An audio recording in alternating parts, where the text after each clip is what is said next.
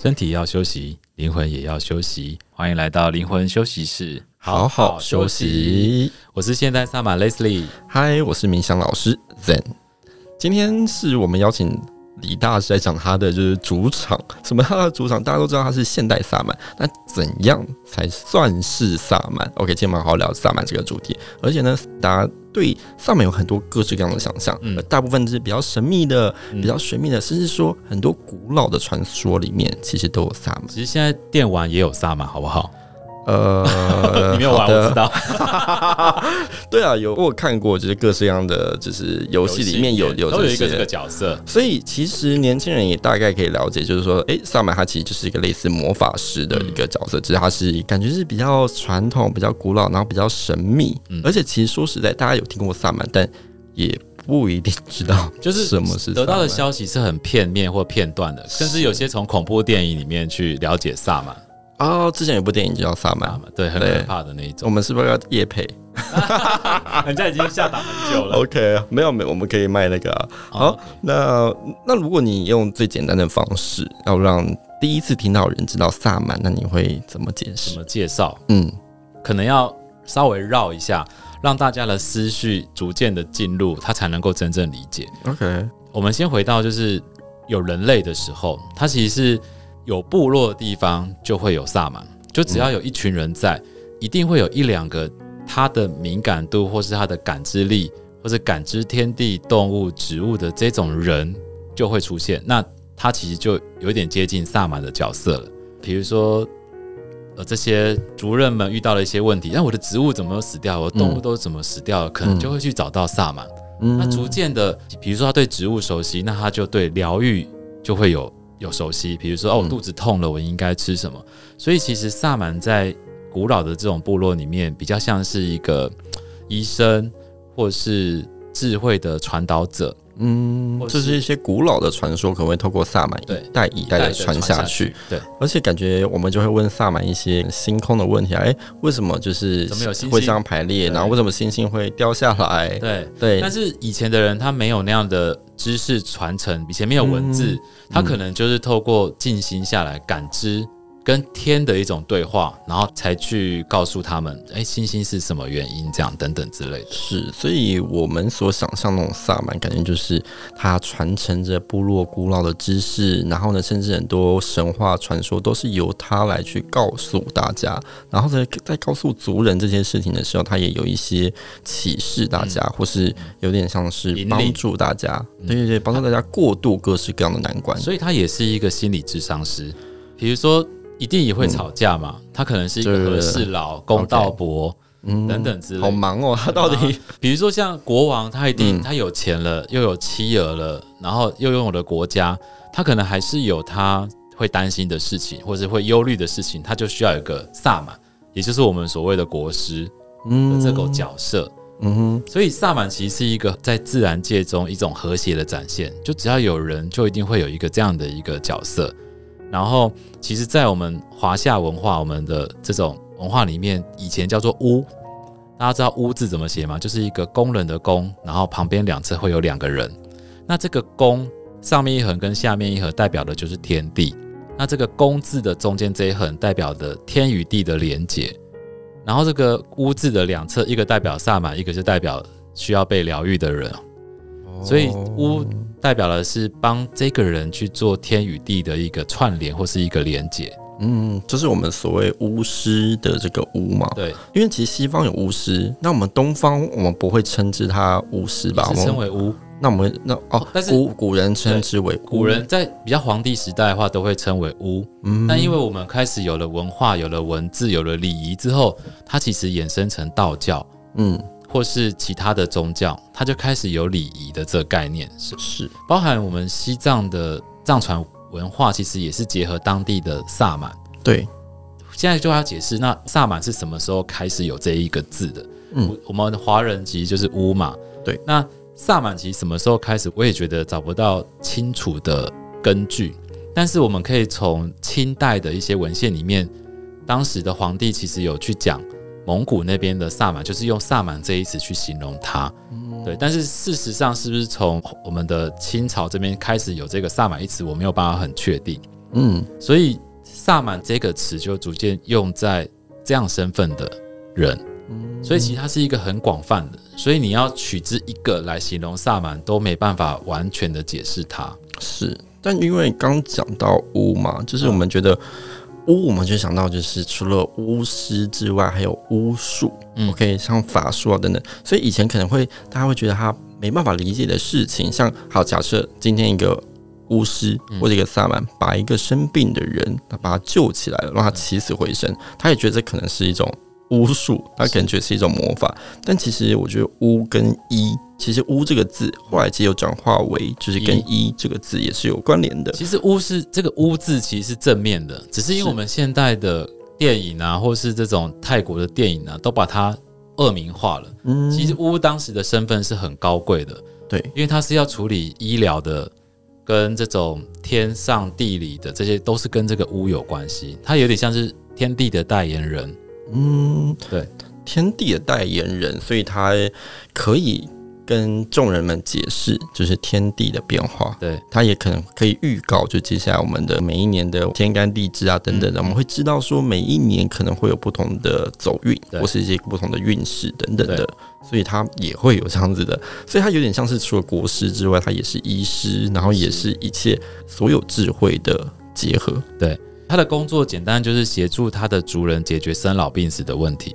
哦，对，所以说其实萨满这个巫师，他能够做的事情实在太广了，很广。但每一个人的专业不同嘛，就是一个真正的厉害的萨满，他没有办法具备全能。比如说，有些萨满可能是音乐的萨满，他是用声音去疗愈他人的。嗯，有些人是植物萨满，他很了解植物的习性。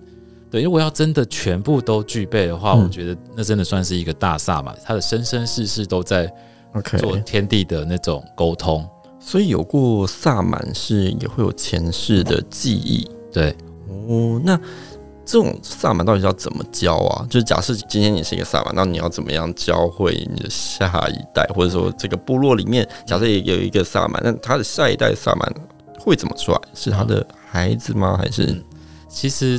首先，萨满这一词它也叫做知晓或是智慧，嗯、其实这个词有这个意思，所以我们可以狭隘的说，也可以广泛的说。狭隘的说，比如说像原住民，可是狭隘不是一个比较原住民比较生气，就是比较小范围的来谈这件事情的话，萨满有一种传承是，应该说秘鲁也有父传子，然后我们的原住民是听说会有一个珠子掉落到。这个巫师或者这个祭司的面前，那他成为巨格的这个萨满，但我觉得这个比较像是传说的故事，但真实是发生。但是我觉得那是一种局限吧，因为其实真正的萨满怎么教这一个人，他愿意学习，他想要跟这个天地进行合一的一种状态，然后他想要利益他人，然后他找到了一个好的老师，然后他跟着他学习，他一定会成为萨满。因为萨满的教学很难教的原因，是因为它是没有系统的，嗯，它完全就是量身定做。比如说，嗯、呃，我跟 Zen 老师学萨满，嗯，那我的个性就是，好，假设是外放或是内向好了，那这个 Zen 老师也会看他的生生世世的这一种状态来教授，嗯，然后并且 Zen 老师的风格跟特色，以及这个时代的环境，嗯，跟他的文化背景，他都有不同的教法。那现在萨满有一定的次第的教学，其实是因为美国的人类学家他深入了，比如说印加的部落、秘鲁的部落，去去了解了他们的仪式，或是他们怎么去帮人家疗愈，然后做了一个 SOP 系统化，然后才把它变成一个比较有系统的萨满教学的课程。OK，所以有这样的 SOP 的话，大家可能会比较看得懂，对，比较有一个基础。那你要再更深入。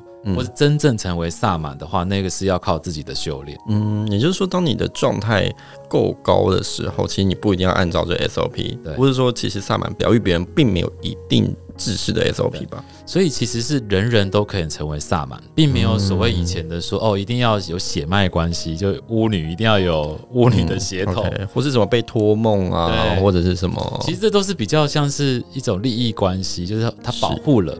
保护了保护了他的他们的利益，嗯，对，但这样讲也是很不客观。或许真的有这种血脉的关系，嗯、因为毕竟我们没有这个血脉，了我不知道我的阿奏有没有这样的血脉。是是是，但是其实是人人都可以有具格萨满的能力。但萨满，有人可能会就问说，那萨满到底应该要长什么样子？嗯，一个萨满。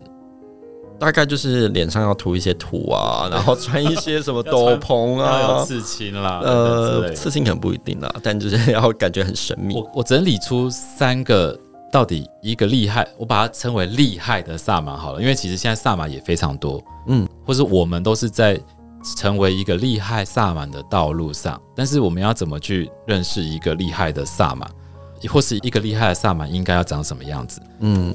一个厉害的萨满其实应该是低调的，就是你看见他的时候，你不会知道他是萨满，那他就是一个厉害的萨满，那不会像电影上面，就是你刚刚提到他可能会有穿鼻洞啊，或是他可能要穿一个很大件的斗篷啊，嗯、或者他头发要编的呃花里胡哨，或是 感觉就是不能被人家认出来，就是感觉要遮遮掩一下。就是这个萨满，他如果是这样的装扮，代表他准备要做一个仪式，然后他的礼服或是。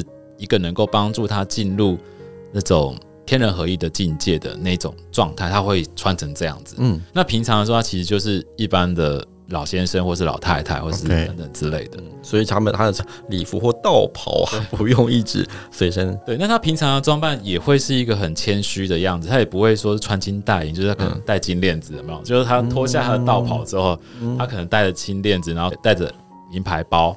然后可能带很大块的翡翠等等之类的，他也不会是这种夸式的。是是是，就是你看不出他是萨满。是，所以我们走在路上，可能随便就不小心撞到一个萨满的概念。嗯。对，然后第二个是大家应该很常听到，就之前一阵子很流行的，那是不是要很了解死藤水的，或者他在卖死藤水，不是卖啦，就是带领大家学习饮用死藤水的这种，通常也不会是超级厉害的萨满。因为死藤水争议其实蛮大的，对对对，对嗯，对，像我的老师就会说，厉害的萨满不会去卖死藤水，虽然秘鲁可能外面很多人就在卖一罐一罐的死藤水，嗯，但是厉害的萨满都躲在深山里面。对，为什么？为什么？因为死藤水其实它是一个工具，或是它只是一个让你知道有这样的一个状态的一个工具，它不是像那种神奇药水里面好像。要要靠这个来达到这个神人呃这种灵性的状态，嗯，一般的萨满他其实不用靠死藤水，他也可以达到这个状态。OK，那哎、欸，我觉得可能要让听众科普一下，到底为什么会有这么多人喜欢死藤水？嗯，其实死藤水就是致幻植物，对，它里面是有致幻剂的。那不同的国家就会有不同的致幻植物，所以像最前一阵子就有人在说，哦，台湾只有相思树的。那你你是喝过相思树的，还是你是喝过秘鲁的死藤水？就在那里比较，你知道吗？你要想想看，古时候的人，然后可能坐飞机去喝所谓什么叫做真正的死藤水？嗯，置换植物它是协助我们让大脑宕机，嗯，让我们的身体麻痹。那麻痹之后，剩下来是什么？剩下来就是真正的你。如果你是保持在清楚的状态，你不是陷入置换的那一种境界的时候。它剩下来就是真正的你。OK，所以致幻剂并不是我们以为就是它就是 就是字面上的，就是让你导致你就产生幻觉，嗯、就是它确实会有一点幻觉，因为你喝了致幻剂之后，你的习性也会展现出来。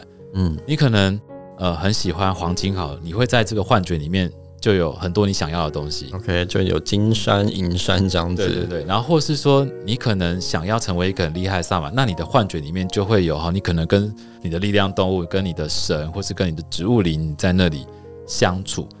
你在这个梦境里面，好像无所不能，好像你可以创造一切。为什么会这样？是因为其实，在萨满的修炼的历程里面，它是在梦境里面建构，然后在现实社会当中实现。所以他们就一般人就会认为，我透过死藤水，我是不是也进入了梦境当中，去达到那样的一个境界？其实是可以的，但是并不是每个人都可以办到的。因为其实前段时间其实算算流行一阵子啊，就是很多人会很神秘的分享一些他去各个地方喝死藤水的经验。那的确，大家可能会对这种就是神秘的东西，OK 感到兴趣，因为。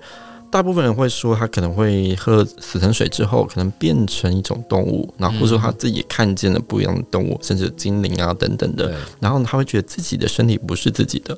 嗯，OK，他会进入到一个非常奇幻的状态，嗯，但其实就是一个进入一个有点像另外一个世界，嗯，OK，所以他感知的世界或感知的这些人事物，一定会跟我们平常的世界不一样，所以他可以用这一些神秘的经验来去协助他走向可能人生下一个道路这样子。但是你不可能一直靠着这个死藤水来达到那个境界，对，因为我们前一阵听我老师的演讲，他也特别强调。嗯讲讲的这件事情，他说厉害的萨满是不会去卖死藤水的，嗯，而且也不需要，也不需要，就是，然后他就说为什么？他就说，因为他们不需要靠死沉水达到死沉水的境界，嗯，对，而且是死沉水不一定每一个人喝了都有用，对，而且还是有一定的危险性。有我老实讲也有致死的，啊，就是喝到死掉的，因为你的身体机能受不了这样的麻痹状态，你就嗝屁。是，对，所以之前我有一些学生会来问我，就到底他。该不该去喝死人？但他一定做各式各样的研究嘛，然后很想让还去比价各个老师啊什么之类。那我是跟他说，就是基本上我是不建议，但是也不会阻止你去，就是看你的发展，但是你一定要保持着觉醒。对，OK，准备好了没？这样子。对啊，就是不要为了追求这种神秘经验而去用这些致幻剂，其实我觉得是非常危险的。而且你想要一直追求这种神秘经验的语言，他其实内心一样 可能是相对比较空虚的，所以他才需要这样的体验。对，那为什么讲到说厉害的萨满他不会去卖死藤水？原因是因为真正的萨满他在疗愈个案的时候，或是疗愈来有所求的这个人的时候。他也不是，就是好像好多的仪式一直在帮这个人做疗愈，他其实更像是一面镜子，我就出现在你的面前，然后你讲的话，我可能就用什么样更直接、更直观的方式来回应你，让你透过这个镜子，你真正的根除了你的问题。所以，真正的萨满讲出来的话不会是好听的，他可能是一个很直接的一个，可能你听了会生气的那种状态。对，那那第三个呢，就是。你不要期待你可以从萨满的嘴里听到你爱听的话，就是真正厉害的萨满，其实一直是一个很直观的视野，并且他会很幽默、很搞笑。可能他开的玩笑都会让你很生气，可是他开的这个玩笑可能直指到你根本的问题。然后这个萨满可能又会说出很有哲理的这种智慧，就是在吃喝拉撒，或是在这种很平常的一个状态，他就给你一个。你就会觉得，嗯，很有敲扣的一个智慧的话，这样子，嗯，对。所以其实萨满其实也是需要很强大的自我修行，真的。所以说，真正成为萨满之前，除了这些学习之外，那他是需要闭关吗？还是说还有需要什么样的？你觉得大概是会需要什么样的练习？每一个萨满的自我修炼都不太一样，因为每一个人习性都不太一样。比如说，有些人他是。很讨厌跟人跟人之间的相处，那这个萨满的闭关势必就是进入社会当中，跟形形色色的人相处在一起，去关照觉察自己的情绪状态。那有些人有些萨满是超爱讲话的啊，那他就很适合到深山里面去闭一个二十一天的关，或是独处在这种荒郊野外里面。那有些人是超级享受现在的冷气啦，这些。可乐啊，汽水，那他就很适合去露营，什么荒野求生那种那种闭关，所以就是让他们离开自己的惯性对的生活，让他们离开舒适圈。对，OK，所以就有一些挑战。可是每个萨满他自己会去感受到，然后去决定他自己的闭关方式。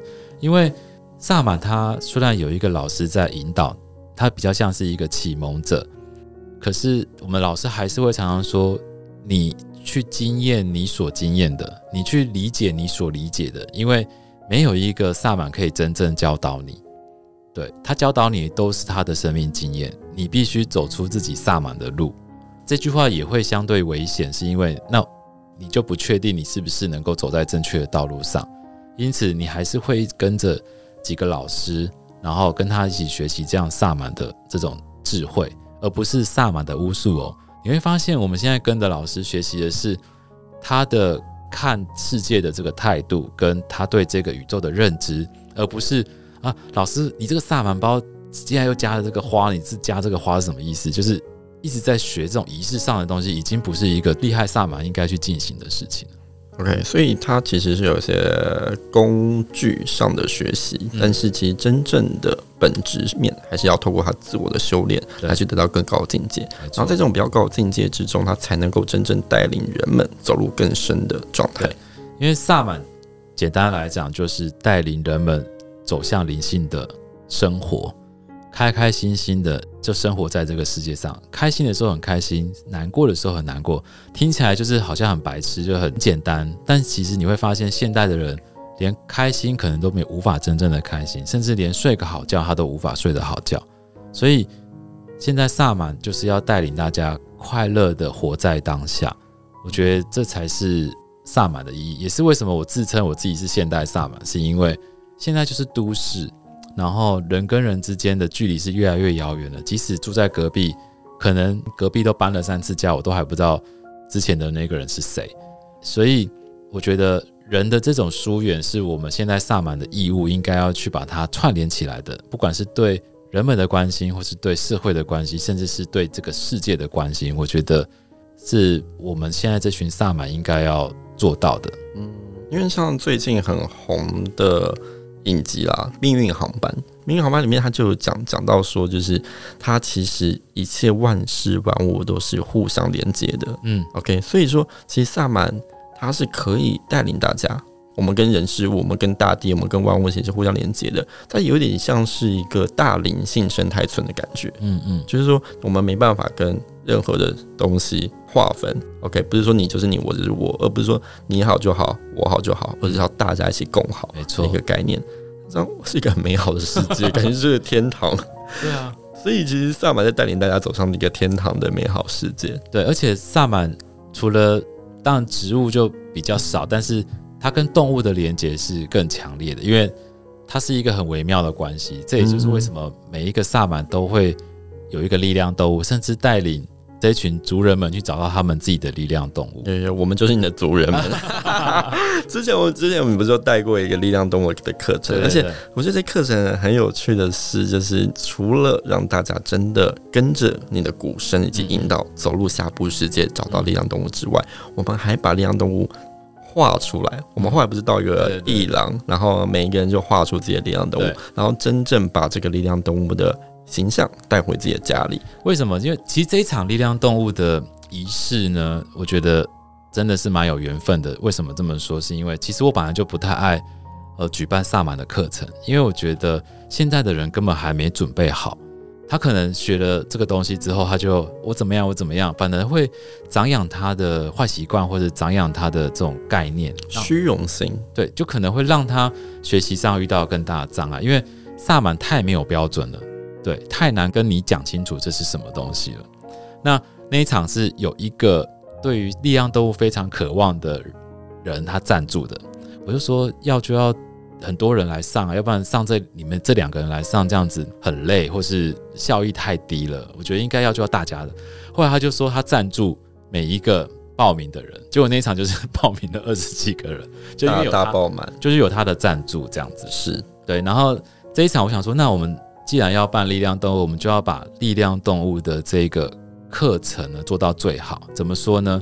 坊间可能萨满带你找到了力量动物之后，然后告诉你说：“哦，你的力量动物代表的是什么什么什么。”然后呃，你要好好跟它连接哦。然后之后回家之后啊，你要怎么跟它连接？而且也不知道到底 要怎么连接，好累，就会遗忘它。而且加上我们每个人工作繁忙嘛，那他就会逐渐的忘记他有力量动物。那你去跟人家连接，然后最后不理人家，你说力量动物会不会难过？所以我就觉得，感觉就是我们爱他，就不要抛弃，对，就变流浪力量，真的流浪动物好可怜哦。所以我就想说，那好，那教了这一群人之后。大家都看见了自己的力量动物，然后我们就要立即冲到画室里面，赶快把你脑中的这个印象把它刻画下来。在这个刻画的过程当中，你也把你的意识也就灌注在这幅画。那你把它挂在家里的时候，你就可以经常不断的跟这个力量动物做连接。如果真的没有连接到，你还会一直不断忆起、想起这个力量动物要带给你的生命意义是什么，跟你的。生命智慧是什么？这样，嗯，我觉得有一个实体的东西可以让你不断的去看见它，去感知它，或是跟它一直同频共振，就像是我的力量动物。我觉得它比较特别啊，我我可以分享一下，就是我前一天晚上，就是你要带领我们之前的前一天晚上，我在倒垃圾的时候，是一样很日常的一个生活。对，OK，我就倒完垃圾走回家的路上，就刚好你知道月光下，我一个人独自的走在一个小径上，然后旁边有就是花花草草，结果我就突然出现了一个。很一个很像大家知道那个库洛魔法使里面有克鲁贝洛斯，OK，不是小的那个，是它就是变大之后的那一只大只的，就它有翅膀，OK，所以是一只有翅膀的神兽跟着它，有点像是这个，但是它跟克鲁贝洛斯还是不太一样。对，我后来之后也再跟你分享，但蛮重点是，我就看着它跟着我一起走路回家，我就突然觉得有一种很熟悉，然后而且你不会觉得很突兀，你就觉得它好。对，你也不会害怕怕，就是你想要是今天突然有一个小精灵或者一个你没有看过的生物出现在你面前，OK，你你还是会觉得有点对啊，你昆虫都怕了，这个为什么？嗯，我也没有很怕昆虫，会飞的比较会怕，但反正呢，我就觉得说，哎，好熟悉的感觉，然后我会觉得它跟着我走路，我很有安全感，嗯嗯嗯，然后反正我就就这样开开心的回家，然后后来没想到隔天下午在经过你带领之后，到了下部世界，你叫我们去找。你的力量动物去看见它的时候，我记得我在下面下部世界，眼睛一睁开，我就看见它早就坐在那边等着我。嗯，OK，而且很熟悉，就就是你知道那种两眼对视的感觉吗？就知道，就是对，就是你没有言语的知道，对，就是它可以跟你做一些心灵的沟通，嗯嗯，非常神奇，就。很微妙，就是没有张口，但好像就懂了。对对对，然后后来就是我我们才发现说，他其实是一个藏传的神兽嘛。你有去找？你结束后你有去找？对对对对，我们后来就觉得非常神奇。没想到我们在印度的时候就还看到他这样子。对，这样的。因为我觉得这种是最契合的，因为其实，在寻找力量都也会遇到一个状况，就是刻板印象的记忆。那你这种是完全没有就浮现出来的那种，对，这种力量动物是最真实的。就是没有刻意的去想象有一个东西，比如说像我以前就会让我的老师帮我找力量动物的时候，然后我就会想说，嗯，我的力量都一定是老鹰，要不然就是很厉害。然后为什么要老鹰？我不懂。因为呃，应该说老鹰在萨满的世界里面是很高的一个象征。OK，所以大家就会觉得，嗯，我的力量都一定是老鹰或者什么很厉害的。后来我后来我我去做的时候，就发现，哎、欸，不是、欸，哎，是什么？是一只鹿。你有很难过吗？没有很难过，我想，哎、欸，怎么会是鹿？鹿鹿人，然后还安慰自己说，嗯，好啦，很可爱，所以是小鹿斑比的那种小鹿吗？没有，太可爱了，是台湾的梅花鹿。我那时候想说，哎、欸，我进了下部世界后，其实是有点像是沼泽与沼泽的树林，然后。我就想说，哎、欸，这是哪里？这不是老鹰的环境啊！老鹰应该要有高山跟峡谷，或者什么大海之类的。然后我想说，哎、欸，怎么阴森森，还雾蒙蒙的？然后老师就说，那你召唤一下你的力量动物，我的力量动物还不出来，他可能是生气，说我一直在找老鹰吧？还感知到你想要的是老鹰？对，但但他不能变成老鹰吗？嗯，第一次见面总不能 OK OK，然后。我就说，哎、欸，请问你在哪里出来哦？什么之类，他就慢慢的从那个雾蒙蒙的路，嗯，叫什么森林里面走出来。OK，小鹿斑比的部分，对，他有大脚，他不是小鹿斑比。还有，我就看到脚，我就看啊，是鹿，而且我想说这是什么驯鹿，就靠近的时候才知道它是梅花鹿，它有斑小斑点。哦，对，所以我就啊，好了，就慢慢的接受。我的力量都是，所以也是个雄壮的一个，也不一定要雄壮呢。他就是苗条，但脚很 漂亮。苗条的，他没有到胖。OK，BMI 值很美好。对，然后我就开始去寻找，哦，那这个呃鹿代表的是什么？它我要我要面对的是什么？我要学习什么？或者我要去为他人帮助他人，我应该用什么样的力量去帮助他人？嗯，那我好奇的是，你有跟我们说，其实力量动物可以协助你去。做很多就是人类无法做到的事情，对。那例如呢？例如就是，其实他就像这个人的修持状态跟他的心境状态是否达到了那一个，他的力量动物才有办法强大。但是绝大部分力量动物真实的意义，还是这个动物它所代表的意义是什么？你要去契合这个意义。嗯，它比较像是这个功能，嗯，比较不是好像真的要靠力量动物去做些什么。又不是你的奴仆。OK，因为你刚刚说其实拜拜这种感觉，所以我第一想到是虎爷。啊，有点像。哦，就是啊虎爷虎爷，你可以对。我，我现在就是被霸凌，我想要你，你去惩罚他一下，不是变变坏了，就是你可能有求于他的时候，你的力量都会从你的心里面生出力量，让你有这个信心跟这样的一个运作去完成。OK，就是你的信心程度跟你的羞耻状态才是重要的。嗯，所以力量动物其实也是一个你内在的支撑力。嗯，OK，是一个支持你的一个另外一个灵性的世界力量。没错，所以每一个人其实都可以有力量动物，绝对绝对会有。那有人会有好几只吗？有，会，他的生命历程会不同，他的力量动物会有点像是。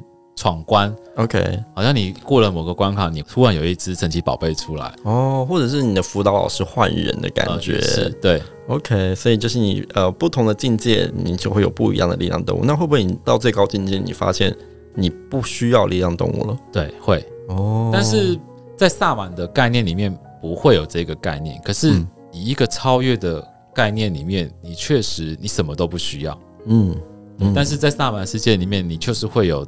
力量动物的一个陪伴，你会有上部世界的神灵，你会有下部世界等等，这是对啊，这是一个相辅相成一个世界观。对哦，我觉得太有趣，我们可以透过这样子的方式 去认识一个萨满的世界观。